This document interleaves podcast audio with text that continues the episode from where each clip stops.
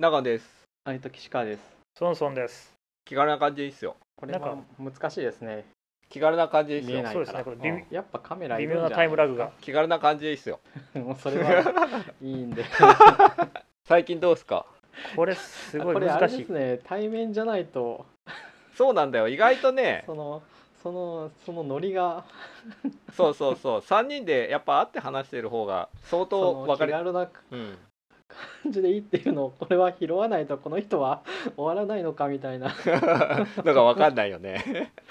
のがわかんないですね。なんかあのボタン押して発言ボタン作らなあかんわ。 ああそうだね順番が分かんないよそれねは普通にだからカメラをオンにすればいいのではないないんですか。あなるほどおいや音声がさこれで分かる悪すくなっごいちゃな、う。もう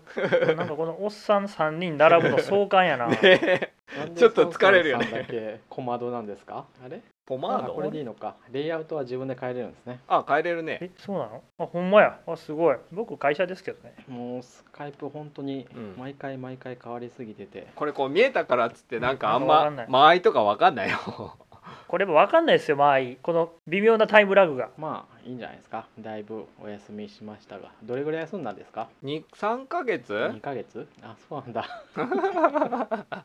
相当やってないよね。そうだねこれ旗から見たらあのーお金だけ集め てやめるっていうパターン の状態になってますからねうん、明らかにそうですよね。ちょっと ICO とか IPO 席的な感じがします。けど誰もさやれやれ言わなかったからさいやあのー何人かには聞きましたよあ言われたんだうん、続きはないですかっていやなんかね、うん、いらっしゃるんですよ聞いてくださってる方がちょいちょい出かけた時にたまに、うん、そういう話に会うことがあるもうあ本当もう金だけ集めたらトンズラですかみたいな。そこまでは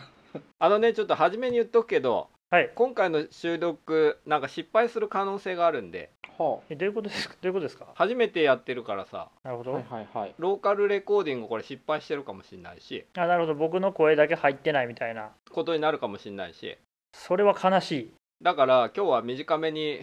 やりますはいはい。 2時間話してさ失敗したらちょっと悲しいでしょうん。うん。 うんうん。で別につなんか、それなんか、それ微妙じゃないですか。なんか、いやお前らと話す時間が無駄やったみたいなのもなんかちょっと悲しい感じ。 いやいやいや2時間話して失敗しちゃったらさ切ないじゃないですかまあね、ちょっとね、切ないですね。それなので短くするんですけど今回あのスカイプでやるってことがまあほぼほぼ決まったと思うので次からは保険としてスカイプのこの3人話してるやつも録音しときますああスカイプで撮れるんですか撮れる撮れるけどさ音飛びしたりするじゃんスカイプビヨーンって音が変になったりとか、はいああ、言いたいこと分かったえ分かった。わかったわかりましたよ私もだんだん分かってきたこれで、うん、クイックタイムで撮ってる方はさすがにそう飛ばネなッいトワークまあを超え音飛なびいかせんだらろそうそうそうそうそういいちゃんとしたので撮れるんですよなるほど。もしかして一緒に喋ってもそん結構ちゃんと分かれる分かれるいい感しじですねずらす おおーなんかハイテクっぽくなってきたじゃないですかマジっすか 分かんないハイテクかななんかぶってたただ長野さんの作業がが増えてるだけな気がするけ どいや情報量が増えてるってことはまあハイテクノロジーなんじゃないです かなるほどまあいいや ということでちょっと短めに行くからはいはいねテストね今回ねだいぶ空いちゃいましたけど何してたの勝美さん何してたんですか私ですか就職したらしいじゃないですかそうですね3ヶ月4ヶ月ぶりにといっても4ヶ月ぶりですよフルタイムの仕事をしてあ本当まあでもあれですねデベロッパー向けのツールではなくてかつえっ、と 2B でもなくて一般の人が使う一般の人っていうのはまあその歩いてるとコンシ使ューっマてるー人に会うっていうそうですねっていうのはまあ久しぶりですねいいねへー56年ぶりぐらいじゃないですかあ5そうかもっとかなえなんでレルムそんな長かったレルムはデベロッパー向けのツールで2年半3年弱でしょ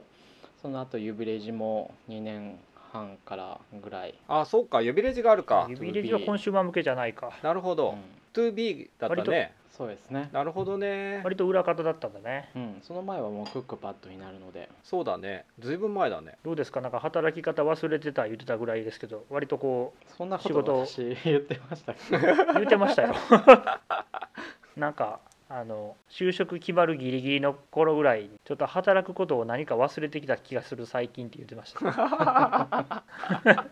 ちょっと面白いね いやーだいぶワーカホリックでやってますよ今のところ嘘まあ、うん、まだリリース前の時期ということもあり直さなければいけないところがもうなんかこう直しても直しても出てくるみたいなまだそういう感じなのでなるほど活躍してる感じでいいいい感じですねフォリオの CM してくださいよどんなのやってるんですかああそれはまあ投資を、えーまあ誰にでも身近にするというアプリケーションとかサービスですねよく聞くよね個別の銘柄ではなくって、まあ、あのテーマ投資という今はそういうのをサービスをやっていて、えー自転車とか VR とかそういったテーマで一括りであのいくつかの企業がの株式を集めた形になっていて、まあ、そこなるにほど投資ができるという形ですね。なるほどまあ、あの単元株に足りなくても10万円から投資ができるというところがそこが誰にでもとか投資を簡単にとかそういった感じですね。ふんふんじゃあ10万円買ったら次の年には20万円になってるんですか まそあれ 上がりすぎやろ倍になる ものがそういうのがあれ ばふん危険な香りしかしないだからビットコイン感覚みたいな これなんかすごい無無音時間がすごい面白いなこの間が取りづらいねこれねうんリビルド FM とかオンラインでやってるんでしょあれは上手にあれだよね行ったり来たりしてるよねあれすごいと思うんこれ3人でやるの結構大変だぜう、うん、編集がねなんか順番とか決めたらいいのかもね僕はなんか言ったら 吉田さんが言って次に勝江さんが言ってっていう順番がなんでトリオの漫才みたいなやつやんいやわかんないけどあれさリビルド落ち着いて話してると思ったけどさ違うんだよきっとネクストステップ FM みたいにさ隙間なく喋ろうと思ってもさスカイプラグがあるからさ難しくて多分できないんじゃない あーなるほどねえ確かにあのなんかねすごい恐る恐る喋る感じになってるんですよ今もそうだよねかぶっちゃうもんねすげえねうんそうで多分しかも向こう太平洋とかオーバーしてるから多分すごいラグあるはずでしょう定期的にそうだよね大変うん読みづらい僕ねもうなんか最近すごいワーカホリックですよねえ忙しそうじゃんなんか忙しそうにされてますよねなんかね僕ここ今年度はね暇な予定やったんですよ、まだ始まったばっかりですけどうん、なんか割と去年度でいろいろ落ち着いて、うん、なんかいろいろゆっくり研究したりとかコード書いたりしようと思ってたのになんか立て続けに仕事がいろいろ降ってきて、まあ、嫌な仕事はやんないんだけどそうなんか結構ね小忙しい感じですなんか最近あった面白いこと一個言ってもうなんか若手芸人のふりやなあーなんかね4年34年使ってきた MacPro がついにちょっとおかしくなってきてねもう仕方がないから iMac, iMac 買っちゃった黒いやつへえ黒じゃないんだね黒じゃないやつさすがにね黒はね150見積もり140万ぐらいになっちゃったからさすがにちょっと会社で買おうにしてもちょっと費用対効果が悪すぎるってことで普通にしましたいやまいあけるんじゃないですか費用対効果は MacPro もそうだし iMacPro もまあ、まあ、iMac 費用対効果出たら iMac 以外の選択肢ないですよねないよねそう仕方がまあだからもう計算機はもう Linux で用意してまあ普段使いは iMac が一番いいかなという結論にそれができるならベストだと思いますねうんなるほどねなんかねうちでねあの言ったら怒られるのかなうちでもちょっとまた E めの GPU のマシンドカーンとねすんげえ高いやつ車買えるようなやつ買ってみんなで使うっつう感じになってるんでまあでも車ぐらいだったらそんなにうん、でもねあれね何が一番大変ってね電力とかねああランニングコあスのト、ねそうそう空気とかねそういうのすごい大変なんですよだから中国でやるんでしょ ういややんないけど だだからビ中ッ国トをコインの話に戻そうとするビットコインじゃないよってはいあれですよね吉田さんが会社の買ったマシンでビットコインをマイニングしてたらえらいことですよね本当にもうそういうタイトルだったけどね、えっ とそうんうあいうの これさほんまちょっとなあかんでこれあのそんなことしてないよ、うん知ってるよじゃあお前したらほんま普通に配信やし配人やしあもう横領や え本当背任になるのなるよ あそうなんだなんかほら業務の一環でとかそういうスタンスだったらいいけどだって何の数字も通らへんそうだね、まあ、通らないですねうんね、まずそらさそれブロックチェーン例えばちょっと試してみたいっていう意味でまず掘ってみましたでまあなんか1円か2円儲けたけどどうしますかってまあまあ1円ぐらいやったら君のポケット入れときやぐらいやったらええかもしれませんけどもうガチガチガチに掘りに行って会社の電気代えらいことになってますわみたいな 大変なことになるなるほどねこれはあかんはいはい僕はですねピークスっていうサービスやってるんですよ知ってるあ知ってたアンドロイドのテストの話と暗号通貨とああそれだそれだそれが出てこなかった浜津さんがえー書くやつですねそうそうそうそれと iOS アプリ設計パターン入門っていうのをやりましてねそれぞれ3日で成立2日で成立5時間で成立とスピードがどんどん上がってきてる感じで盛り上がってき ましたこれこのままいったらもう次20分ぐらいじゃうんそう5分かな多分フィッティングするかわかんないけ どということで、まああれですよねねネタでこういうグラフが出てくるやつですよねそうそうそうそうそうそう指数関数的にみたいな、 WWDC の予約が1週間3日 もう来年はマイナスになるとかっていうそうそうそうそうそうよよくあるネタのやつですよねそうですねということで、まあ、いいんじゃないですかねいいやんでもまああれですねこうやって本がポロポロ出てくるのまあ面白いですねちょっと面白いよね、みんな書きたくてっていう書きたい衝動がすごいあるみたいだからとてもいいことなんじゃないでしょうかねそうなんですよ僕なんかやっぱこれねピークスとかノートとかなんかマッハ新書とかあの辺結局なんかまあやってること大なり小なり同じ軸なんじゃないのかなって思ってますけどうん、まあなんていうか究極的にはそのそうなんじゃないですかねあのいや多分なんかいろいろあるけど潰れるのは、まあ、ハードランディングするかソフトランディングするかは別として、まあ、潰れるのは多分出版社身も蓋もないこと言うと出版社だけが潰れてなんていうか書いてる人とか漫画家の人とかはあのいなくなっちゃう人もいるでしょうけどそうなんだよね、だ大丈夫なんじゃないのという、うん、言いたいことだはから最近のブロッキングの話とかしても、ま、全然共感できない感じがありますねえブロッキングって GDPR? ブロッキング漫画漫画のやあつそとかれでしょはじゃあはいはいはいはい漫画村ねはいはいはいあれとかもねなんだろう出版社をあそこまでして守ってもしょうがないという結論にしかならんのじゃないかといううんそう思あうりますね僕も同意見ですねそうだよねだってなんで特別にさ講談社とかだけが守られるのかっていうのはちょっとよくわかんないよねそうだとするとさ、なんか違法なロムの配信してるとかさいっぱいあるわけじゃん変なのあと YouTube もダメだよねそう YouTube だってさいっぱい変な番組とか配信してんのにさそうそうそうれなんで OK でなんでブロックしないんだろうねね、うんおかしいと思うよくわからんね本当に、でしかもなんか僕は思ってるのは例えばそのどの出版社もすごくいい感じのサービスとかを持っててなんかそれをさなんかなんかその偽アプリみたいな感じでコピーしてやってるとかだとなんか僕もた多少の同情はするんだけどなんかもう明らかに完成度が負けてるから本当になんかあの球体依然としてるのがもうまかり通ってるみたいな感じになってますよね。は僕は嫌だなあれは。それは漫画村が読みやすいってことうんまあ、読みやすくはない僕一回何回か見たけどあの話題になって僕存在自体知らなかったんですよあ俺もそ知んらななかっに有た名だったんですねであれ言われてある意味あれなんかそれこそなんか漫画村の思い通りやったんかもしれないけど一回見てみようと思って見てみたけどまあなんかそこそこよくやっぱできてますよ横断的に見られるし、はいはいはいうん、なんかね最初に見に行った時あの YouTube に最初見に行った時と同じ感覚だったうんでもなんか動画は今ほらネットフリックスとか Hulu とかすごい Amazon とか頑張ってるからいい感じだと思うんですけどね、はいはいはいわかる盛り返したよね一回ね盛り返したねなんか動画よりももうさなんかアニメアニメじゃない漫画とかの方が後を行っているっていうのがなんかちょっと変な感じがしたそうコストとしてはね動画の方がはるかにかかるはずなんで、ね、そうそうそうそうなんかさ追い抜いちゃってさなんか変だなと思ったいやなんか、うん、それすごい思うなんか動画はあのあのシステムがお金の周りもだんだん回ってんじゃないかなと勝手に想像していえる何が何が動画これなんか漫画ってなんかやっうん動画とかいや漫画はさやっぱりなんか、まあ、僕は Kindle でしか買ってないけどなんかやっぱ各社それいつも岸川さんが言ってることだけどなんか各社バラバラ感がすごくあってでしかもほらやっぱり最近なんかいくつか電子書籍のサイトもなんかクローズして読めなくなったりとかしてるじゃないですかすごいいっぱい潰れてるよねうん、なんか結局そうなるんだっていう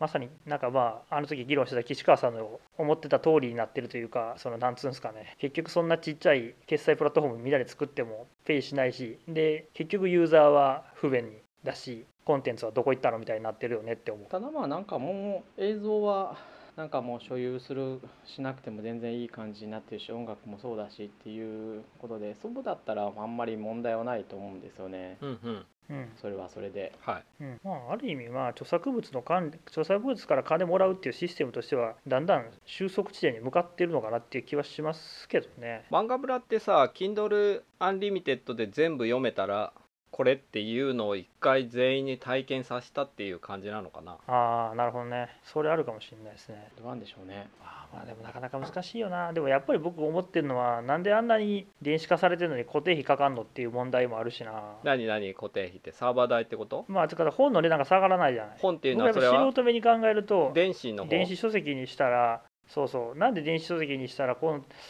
コンテンツ安くなると思うんだけどなっていうのが、まあ、やっぱ紙ベースでやってるからなのかな基本的になんか電子版がなぜ安くならないのかみたいな記事は結構いろいろあってあのフォーマットを作るのが大変なんだとかなんとかいろいろ書いてるんですけどそんなことないと思うんだよね。まあでも根付きに関して言えば最近は結構柔軟にやられてると思いますけどねうんあの、うん、紙の方はあの再販制度があるしどうしてもあのセールとかできないけど感じだけど Kindle はももちろん定期的にセールがあるしあるね。あのジャンうん、ジャンプアプリとかマガジンアプリとかはまあポイントとかを使って新連載のこれを読んだらポイントが貯まるとかして新連載の方を読ませつつ古い懐かしい、えーやつとかも無料の分をちょっとずつやりながら続きが気になったところでポイントを使わせるみたいな感じに設計になってい てはいはうんなるほどそんなあんまり分析的に見てなかったい。ただまあ Kindle で言ったら新刊のコミックとかはさやっぱ電子も紙も値段一緒ぐらいなんだよね。まあ新しいやつをいきなり安くする必要はないんじゃないですかねさすがにあけどそれさは単純にコストっていうのでいくと下がってもいいはずじゃないっていうその孫祖さんが言ってたので言うとねそうそう気持ちとしてはねやっぱり本のもう紙代なんてあれなんかなもう1円とかぐらいしか価値ないんかないや紙作るのお金すごいかかるよ例えばさまあでも紙原原価で話をしてもあんまりそうだねそこはいやでもそうなさんいやや例えば紙で印刷すると、まあ、原価かかって次在庫コストかかることになるじゃないですか運送コストもあるしいや出版はそもそもあれじゃないですかあの一つのやつで採算が一つのそのなんていうか作品で採算が取れてるものっていうのはほぼないわけであってっていうめモデルじゃないですかああ再販制度ねいやそれもそうだしあの 漫画でも小説でもベストセラーがそれ以外の人を支えるといううんうんモデルであって、うんうんまあだから柔軟な値付けをすればだからまあ例えばああ古くなったら100円するみたいなそれでもいいし結局えーハードカバー全部2800円とか文庫本が600円とかっていうのではなくて売れてるのは高くとかそうだね安くでもいいですけど、うんうんうん売れてる売れてないで部数の差によって値段のが違うとかは当然それはあるべきなんですけどまあないわけじゃないですか、ないですねそうだね「ハンターハンター」1000円で売ってもいいと思うんだよねうん、そういう考え方もあります よね。絶対買うよねで多分まあ何ですかねそれを映像も音楽もでもそうはならないから多分それはうまくいかないんでしょうねきっとね。そうだね結局全部サブスクリプションになるっていうのが一個の到達点でその先は見えてないっていう感じじゃないですか、まあ確かになまあ、ちょっと音楽に関して言うと握手券とかあるからまたちょっと違うかもしれないけどそれ特殊例すぎない どうですかねあれはでもだいぶ敷衍した仕組みだと思うから なんか別の仕組みだと思うんだよねそれでもあれはあれでしょそのアーティストとなり音楽なりにお金を払う仕組みじゃないですかけどだってやってんのそれ一個い一個だけじゃんうん発明ではあるとえ思なうんけていどうかなんかあんまサブスクリプションにあれは CD の形を取ってるからなんていうかあの一人でこう10枚も買ってるっていうのが異様に見えるだけであってあれはこう1曲をこう10万円出して買ってるというモデルなわけですよいや曲は買ってないよね、まあそうだなまあなんていうか あの CD のおまけとしてついてくるからあれそう異様ないや違うよおまけじゃないアンバランスにるんよですけど主体は握手券だよ握手券いやそうなんにですけ CD どがつい CD てるなんてそもそも価値ないでしょでもあれはあくまでも CD を売ってるという体なわけであっていやあれは単にオリコンハックなだけであってさ売ってる主体は握手券だよいやでもだからあれを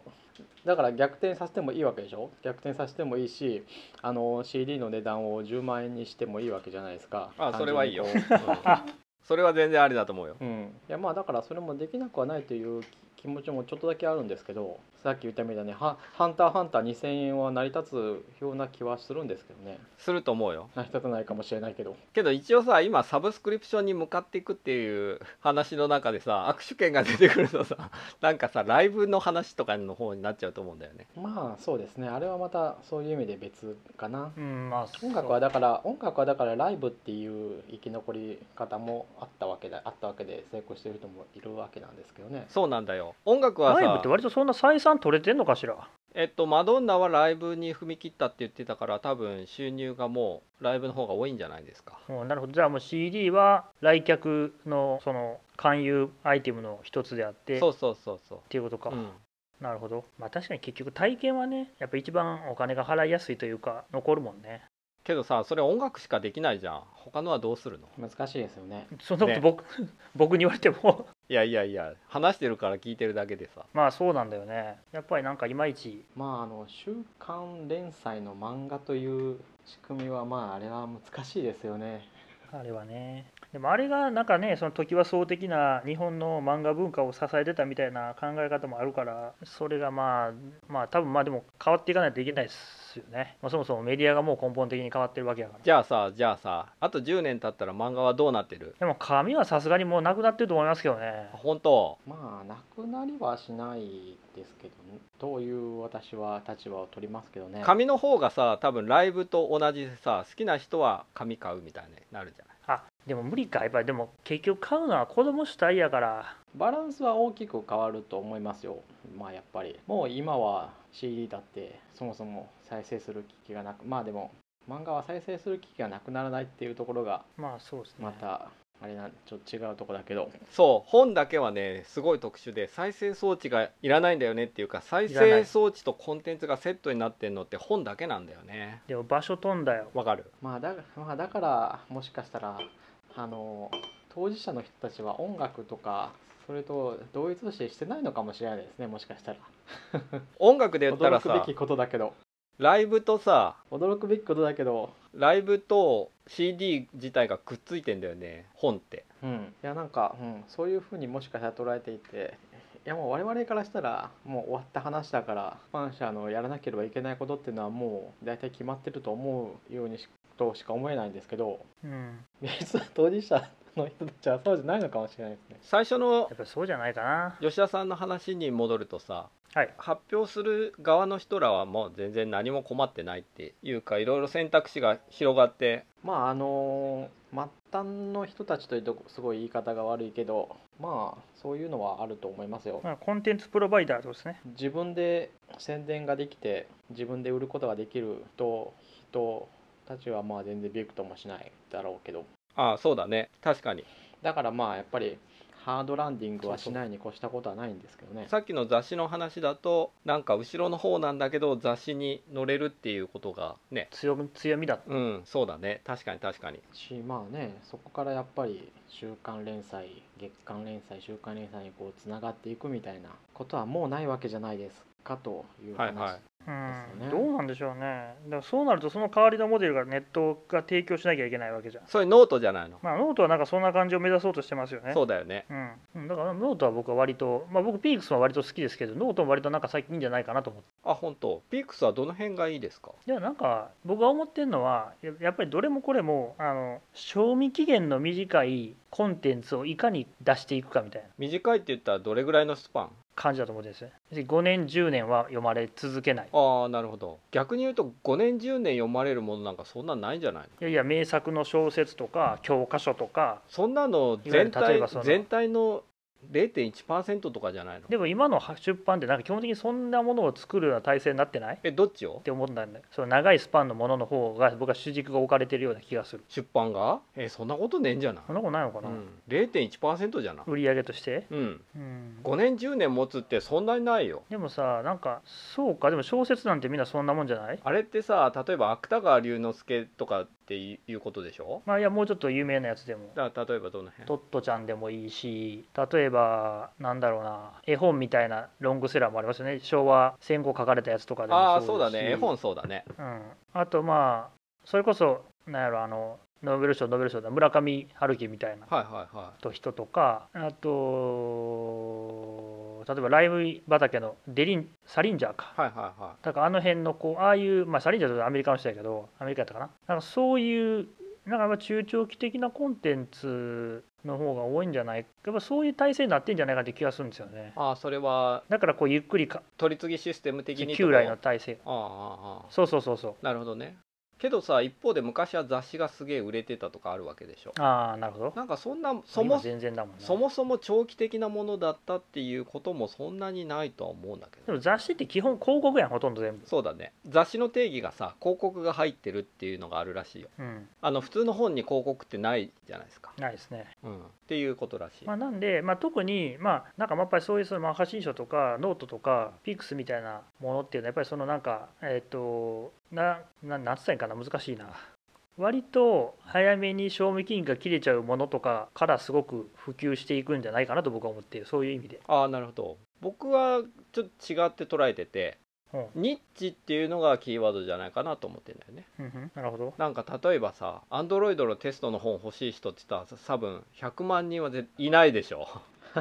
まあいないねそうそういうなんだけど成立するみたいなことができるっていう方が、まあ、しっくりきて賞味期限に関してはまあ技術書で何十年持ったものとかまあほそもそもないからなんだいやそれ提は案教科書とか読んでないからだ K&R とかぐらいしかないじゃないああまあコンピューター系はねそうそうそうそうそうあコンピューター系ねまあ技術書っていうと幅広いけど、なるほど、まあ、確かにその日知日知っていうのはまんとやっぱり分かりますねそうだよねそれでもしっかり稼ぐっていうのとなんだろうめまあ、稼ぐっていうかそういうのをマネタイズする方法を作ってまあなんか積極的に情報を交換できるようなコミュニティを運営していくモチベーションになるといいですね。目指してるのは本当そんな感じピークス最初の構想で2つ方向性分かれそうになった時があってほこれへーサロンにした方がいいんじゃねみたいな話もあったんですよへーなるほどやりたやりたいことの方向性としてはさやっぱり必要としている人に必要なものを届けるっていうところがあってその中で醸成された情報をさらにフィードバックしようっていう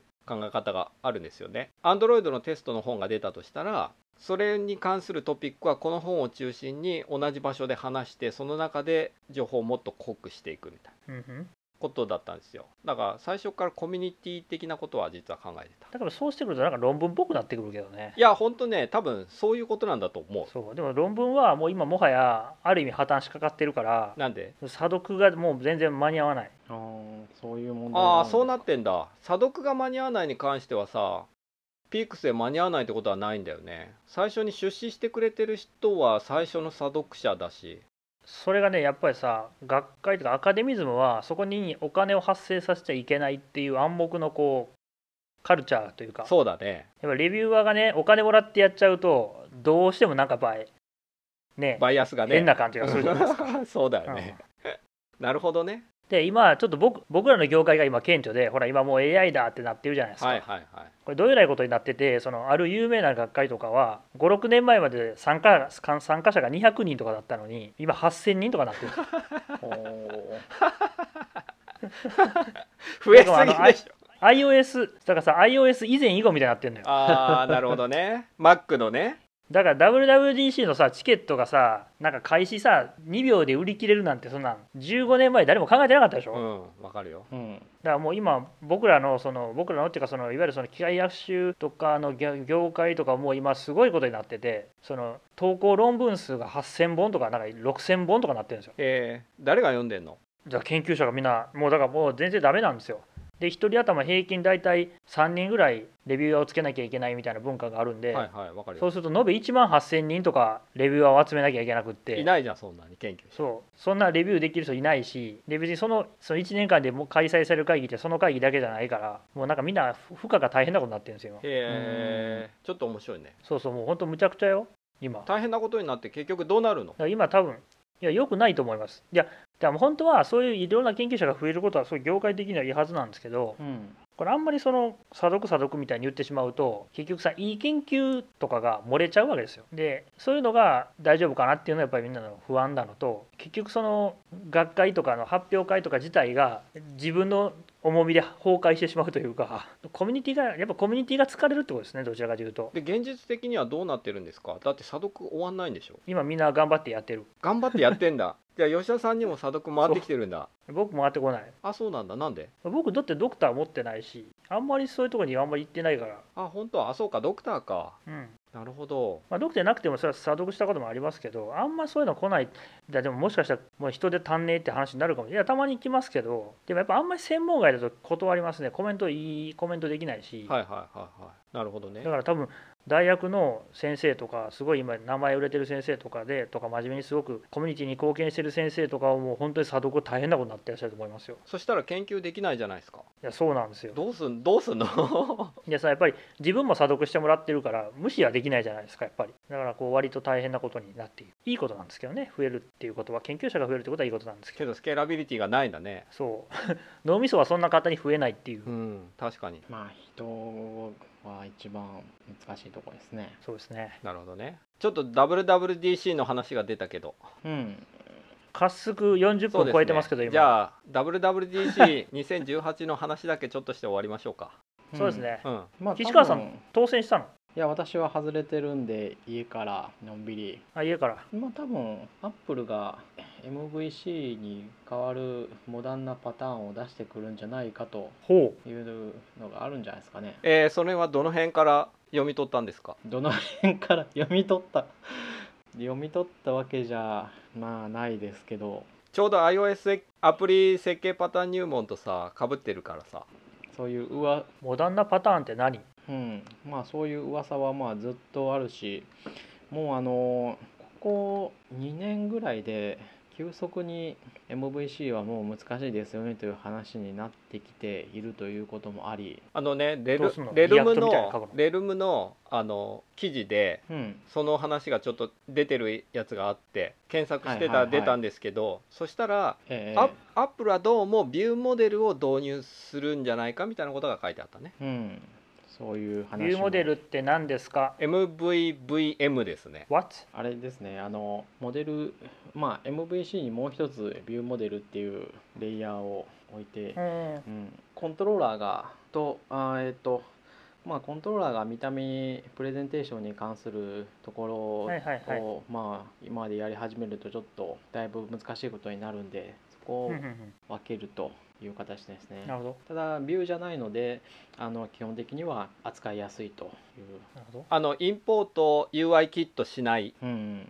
とかビュューモデルは、ねだからテストが書けるあとビューのビューモデルってレンダリングの情報をコントロールするモデルみたいなことそうだねなるほどじゃあ今僕が使って自分で設計したやつがそうなってるかもしれんなそうかもしんなうん、多分そういう、うん、レイヤーを置くことは多分あるんじゃないかと思いますフェッチしてきたデータをレンダリング用に変換するみたいなモデルがあってなんかモデルうんモデルみたいになってるんですよ、今僕の設計ええええまあそのいわゆるサーバーでちょっと汚いんですよね その辺ちょっとじゃあ今度勉強してみよまあそういう話はあるんじゃないかと思いますよねまあリなアるクほトどネイリアクトネイティブだったり新しく出てくるフラッターとかはもう最初から MVC ではなくデータをどう扱うかというところを定義しているというそういう話もありとかっていうそれでいくとねあの OS10 には今 MacOS だけどここはバインディングってあったじゃないですかありましたねそういえばそうそうそうずっとたまたまに思い出すけどそうそうそうここはバインディングの iOS 版っていうのは実はずっと出てきてないですよねまあそうですねその辺とビューモデルっていうあたりはあるかなっていう感じはするまあでももう多分ここはバインディングはないでしょうねあ本当それはなんでですうかんあれはちょっといここはバインディングはちょっと緩すぎるんでもう昔は昔の技術ですよねもうあれは古いうんそっかそっかちょっと緩すぎてじゅ柔軟すぎるというかなるほど今時のあれ ID 型がないと無理だよねう型とかそういう話そうですねそうだねそうういう話ん確かにまあ、ちょっと逆行するよね、そのモデル、なるべくモデルのままでこううまくやっていこうっていうのは、ある種、なんかあれなんじゃないですか、僕的、素人的に言うと、関数型っぽく、なんかこう、なるべく状態を持たないようにしていくみたいな心が入ってるのかなと、で、型をきっちり合わせていくみたいな、ちょっと違う。いや合ってると思いますよじゃあ他の予想は他の予そっか想か。吉田さんは予想なんかあります俺全然思いつかなくてさもう全然思いつかないですね。なんか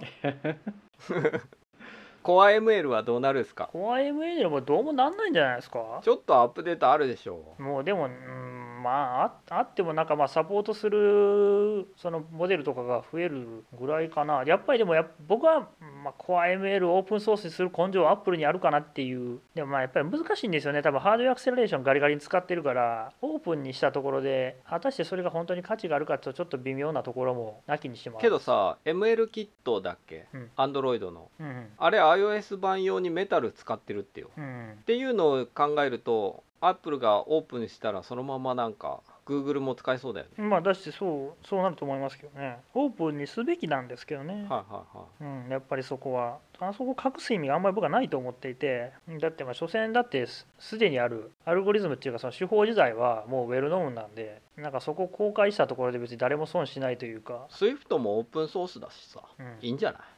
ね い、ね えあでもね,、まあ、そう A ですね。ねでもね A- AR キットとかは多分ねあんまオープンにならないえと思うんうでんすそよれは思まあ、あれはハードウェア的な知的財産の塊とノウハウのパラメータ調整とかノウハウの塊なんで、はいはいあれは多分ねそんな出ないと思うんうなでするよほどねああ、なんもあの AR といえば、まあソフトウェアはあの徐々にバージョンアップしてますけど、ハードウェア的なものが出るとかいう話も噂も多少あったと思うんですよね。メガネあメガネみたいな、はいはいはメい、ガネは、ないのアッか、プルが出さねえだろうヘッドマウントディスプレイなのかわからないですけど、そっちは面白いよね出たらねアップルでアップルが出しててくくるれってことはあれれじゃんもうこれコンシューマー向けでバッチリいけるよってとこまで来ないと出さないからさただまあヘッドマウントディスプレイだと、今オキュラス GO がありますからねみたいな話ももうあるわけで、どうなんだろう。けどさアップルは全部後発でしか出さないじゃないですか、まあ、今のとこね、うん、あるあるかもねいや出たら、まあ、どれぐらいの値段帯で出すかやけどなんか iPhone とうまいこと接続してやれるとか出て何万台とか何十万台とかバーン出たらちょっとまたパラダイムシフトになりますねねちょっと面白いよねえっと、うん、アップル、なんか、昔、 昔はっていうか、まあ、ちょっと前まではもっと先進的だったんですけどね、どうなんだろうう。ん、えけど iPod もすでにあるやつのパクリだったしパクリ、でもパ クだってあったでしょリオやっぱリオだっなんけかなんだっけ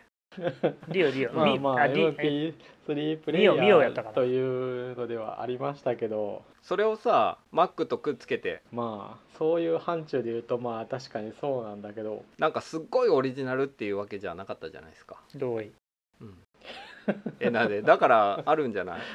後発でメガネとかだってアップルウォッまあチでだもっなんて、か I I ね、iPhone がねあんだけこうバーンと、まあ、新しくやったのにっていうのは最近ちょっとやっぱ思うな iPhone はなかったんだっけうん。まあでも、タッチスクリーンはなかったあかのいや、クリエとか、そういう、なんだろう、いわゆる PDA とか、あそうか PDA か範疇含めるのであれば、そうかそうかそうかもしれないけど。 なるほどでも電話でオン電話オンリーであそこまでまあでもまあそういうまあそまあソフトウェアとしての完成度とあとは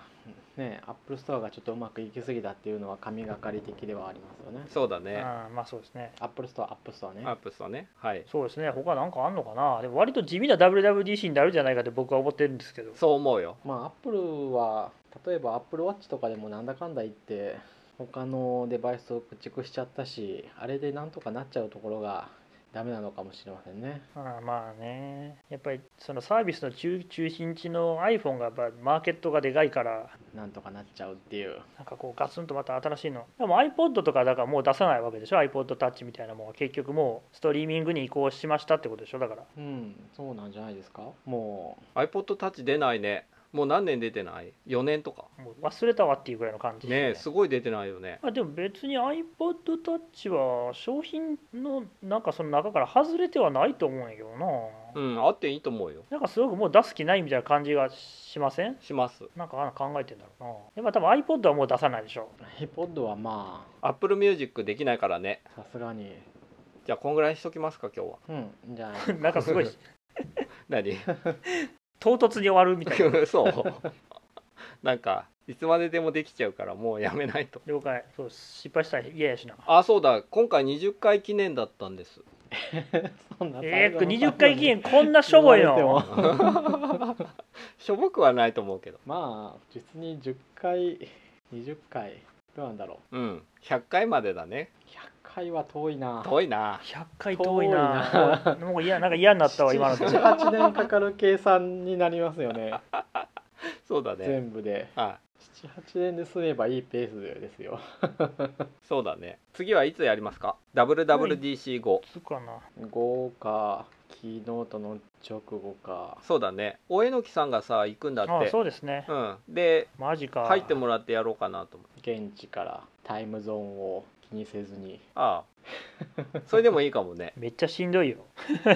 そうかな時間合わせられるでしょ、うまいこといやーあ合わ無ない理かですよねそうか合わないか向こうとは向こう忙しいよよ WWDC そうかこっちの朝でうん無理だな無理だねだって2時で10時だもんね我々がす,、うん、すっごい遅くまで起きとかないといけないよね交わる期間ほとんどないんですよね、うん向こうのそうだよねそのまあほぼ真裏やからねじゃあそういうことでお疲れ様でしたはいまあじゃあ WWDC5 に